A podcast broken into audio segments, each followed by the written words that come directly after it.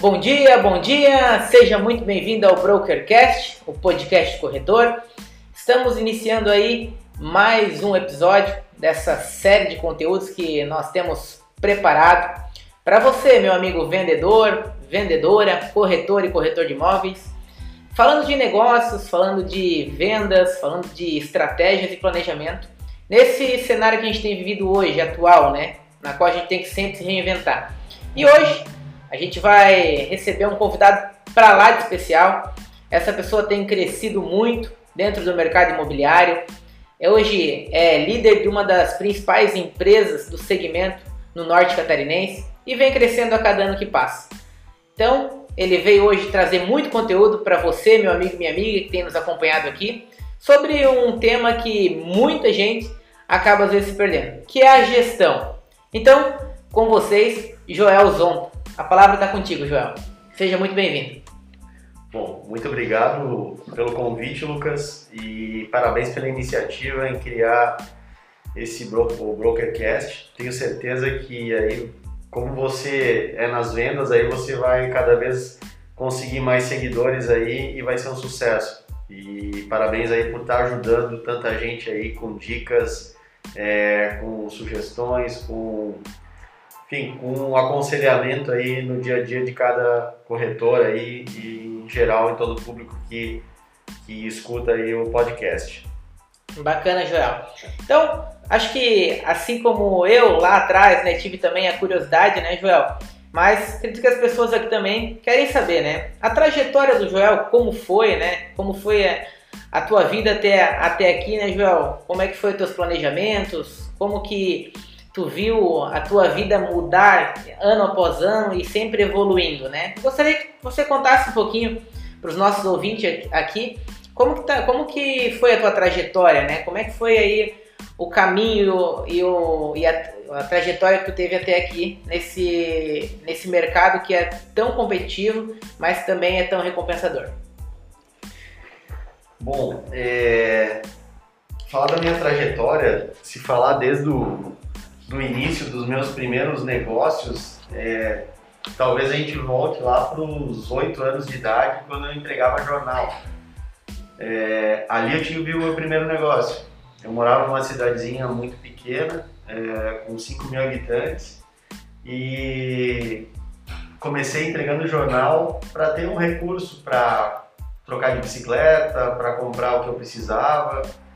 E isso me deu a visão é, de como é legal empreender, como é legal ter o seu recurso, como é legal tu trabalhar, tu buscar é, cresci, crescimento. E começou ali, de fato, é, que eu comecei a lidar com dinheiro. Então eu já tive uma visão lá quando eu era criança de como mexer com dinheiro. Isso muda completamente o perfil é, de uma pessoa. Então, desde ir para a escola e ter dinheiro, ter mais dinheiro do que os colegas para comprar o lanche e, e, trocar de bicicleta e ir vendo esse desenvolvimento acontecendo. E depois disso, é, quando eu fui para a faculdade, é, me formei em engenharia de produção e algo que direcionou as minhas tomadas de decisão sempre foi a visão de longo prazo.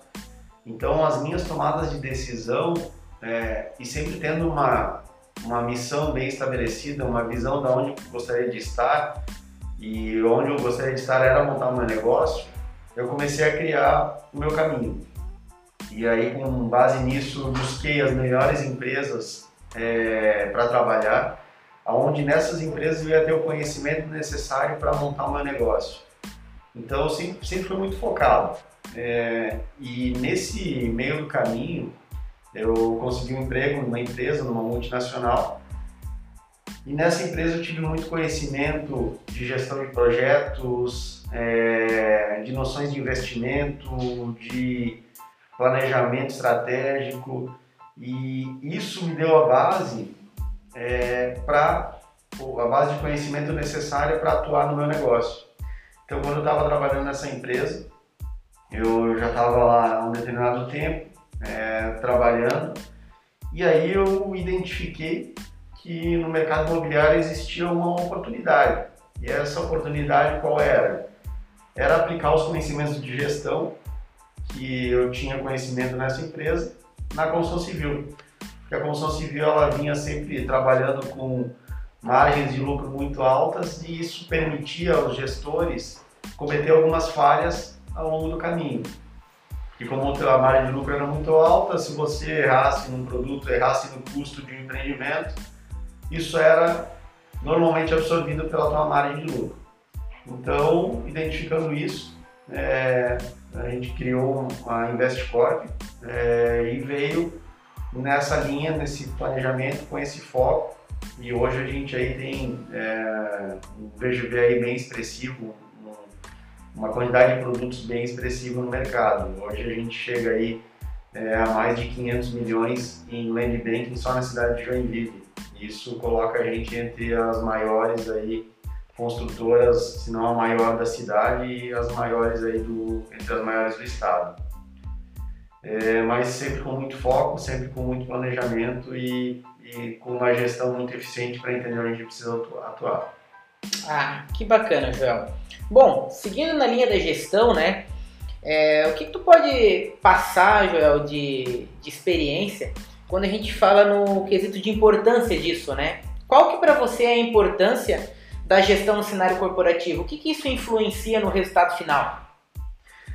Bom, é... existe um, um guru de gestão no Brasil que é o Vicente Falcone. Ele tem uma frase que fala muito claramente o que é gestão. É, e basicamente, é, nessa frase ele menciona que a gestão é você identificar os gaps do seu negócio, é, simplesmente abrir gaps e fechar gaps. O que ele quer dizer com isso, né? É você entender, por exemplo, que você tem um custo, que você está estourado no custo de um empreendimento, é você identificar esse custo. Então, vamos dar um número para esse gap você identificou que você tem 100 mil reais de gap no custo de um empreendimento. Você identificou o gap. E aí você fechar esse gap. Você buscar ações, as melhores ações que vão cobrir esse gap, que vão fechar esse gap. Então, basicamente, a gestão é isso. É você estar tá identificando onde estão os seus gaps e cobrir esses gaps aí, buscar o fechamento desses gaps. Bacana. E Joel, a gente, acho que como todo, não só o brasileiro, mas no mundo inteiro, a gente tem vivido um, um cenário muito diferente, né? Que acho que ninguém imaginava. Que é esse cenário de pandemia, né? Onde tudo se fechou, onde todo mundo ficou é, em quarentena. É, a gestão, Joel, qual que é a importância dela nesse momento que a gente está vivendo? Como que se aplicou todo esse teu conhecimento em gestão seja na tua vida profissional e até nos negócios da Investcorp. Como que tu aplicou essa gestão durante esse período de pandemia aí? Boa pergunta, Lucas. É, é nesses momentos que a gestão das empresas é, são colocadas à prova, né? Então, o que que isso, como que a gente colocou em prática a nossa gestão? É, a gestão ela é basicamente o que gera flexibilidade para você tomar decisões rápidas e é, você conseguir manobrar uma empresa e direcionar para um outro caminho. É, e quando uma crise dessas chega é, na velocidade que chegou, a flexibilidade é fundamental. Então, como que a, as ferramentas de gestão ajudaram a gente? Ajudaram a gente a tomar uma decisão rápida. Então, por exemplo, é, é quando a gente viu que aconteceria o que aconteceu, a gente criou um comitê de crise muito rápido. Então a gente estabeleceu um comitê de crise diário, que se encontrava diariamente, para analisar os indicadores da empresa. E aí a gente listou alguns indicadores que poderiam impactar no nosso negócio. Então, o primeiro deles era a caixa. A gente precisava estar é, tá com caixa muito forte para passar por essa crise sem nenhum sem nenhum é, arranhão. Só que isso já era uma premissa que a gente tinha lá atrás no nosso negócio. A gente sempre foi uma empresa que é, se manteve muito capitalizada ao longo do tempo, porque era um indicador primordial para o nosso negócio. Fora isso, a gente elencou outros indicadores de sensibilidade. Por exemplo, primeiro deles, inadimplência. A inadimplência ela geraria um distrato para a gente. Distrato não é bom, é um apartamento que a gente contava com ele vendido e ele voltaria. Então a gente começou a analisar esses indicadores para ver como que a gente é, como que a gente seria impactado e quais seriam as ações que a gente geraria é, para mitigar esses impactos que a gente iria é, sofrer. E graças a Deus a nossa empresa não sofreu nenhum impacto grande nessa crise, então a gente, mas a gente estava preparado sempre para o pior. E a gente tinha condições de avaliar isso diariamente e tomar as decisões e como a gente tem os processos bem estabelecidos em todas as etapas do nosso negócio, uma decisão tomada nesse comitê, ela geraria o devido impacto em todas as etapas do nosso negócio. Então, tu não geraria um efeito chicote, tu tomou uma decisão e essa decisão acabou não surtindo efeito ou surtiu um efeito muito maior lá na ponta do nosso negócio. Uhum. É, trazendo o cenário atual, né, Joel, acho que a gente não, não poderia nem dizer que seria é, ter uma previsibilidade, né, porque pegou todo mundo de surpresa, né? Exato. Mas acho que essa visão clara, não, não só do negócio, mas de gestão, é, ajudou a não impactar muito, né? E conseguir aí alinhar as pontas e vocês saírem é, por cima, às vezes, né? De que poderia ser um problema, mas que é, decisões tomadas rapidamente, né, Joel? Que é geralmente a característica de um líder, né? é quando tu toma uma decisão muito rápido para que as coisas elas não, não, tendem, não tendem em si a ficar pior, né? Então, é, a gente que está mais próximo né, na parte comercial né, da nossa empresa aqui, a gente acabou acompanhando isso. Mas bacana a iniciativa, né, João? E a gente vê que isso deu muito certo. E a gente continua aí com os negócios também bem alavancados. E, Joel, para a gente finalizar esse nosso bate-papo aqui, gostaria de ficar horas e horas conversando aqui. Né? Tu sabe que eu sou fã de conversar com gente inteligente. Mas para a gente finalizar, eu queria que você desse para o nosso ouvinte aqui que está nos acompanhando, né, a maior parte deles vendedores natos, né, alguns na, nas suas determinadas áreas, outros no mercado imobiliário, mas eu gostaria que desse três dicas sobre gestão, né, que tu leva no teu dia a dia, que tu levou na tua trajetória, e que realmente faz a diferença nos negócios e na vida até realmente das pessoas que aplicam isso, né? Quais são essas três dicas, João? Bom, é, o que eu vou citar aqui, ela serve tanto para o negócio quanto para a vida né, das pessoas. Então, é, a primeira delas, independente se você tem um negócio ou não, mas defina e deixe bem claro qual é a sua missão e visão. É, então, se você não tem uma missão e visão, você está na vida a passeio ou está na sua empresa, é, a sua empresa está passeando sem ter um determinado foco, sem ter um caminho para seguir. Então isso é fundamental. É, defina a sua missão e visão. E além disso, agruparia também mais um ponto, que são nas empresas a gente fala em valores, né? Para as pessoas pode ser valores ou princípios. A definição desses três itens facilita muito e gera direcionamento e isso dá base para você ter foco e buscar o que você, o que você almeja. Então, isso também gera produtividade, porque faz você dizer não para determinadas coisas que não estão relacionadas à sua missão e visão é, e também aos seus princípios. Então, isso acaba gerando foco e produtividade na sua vida. Esse é o primeiro ponto.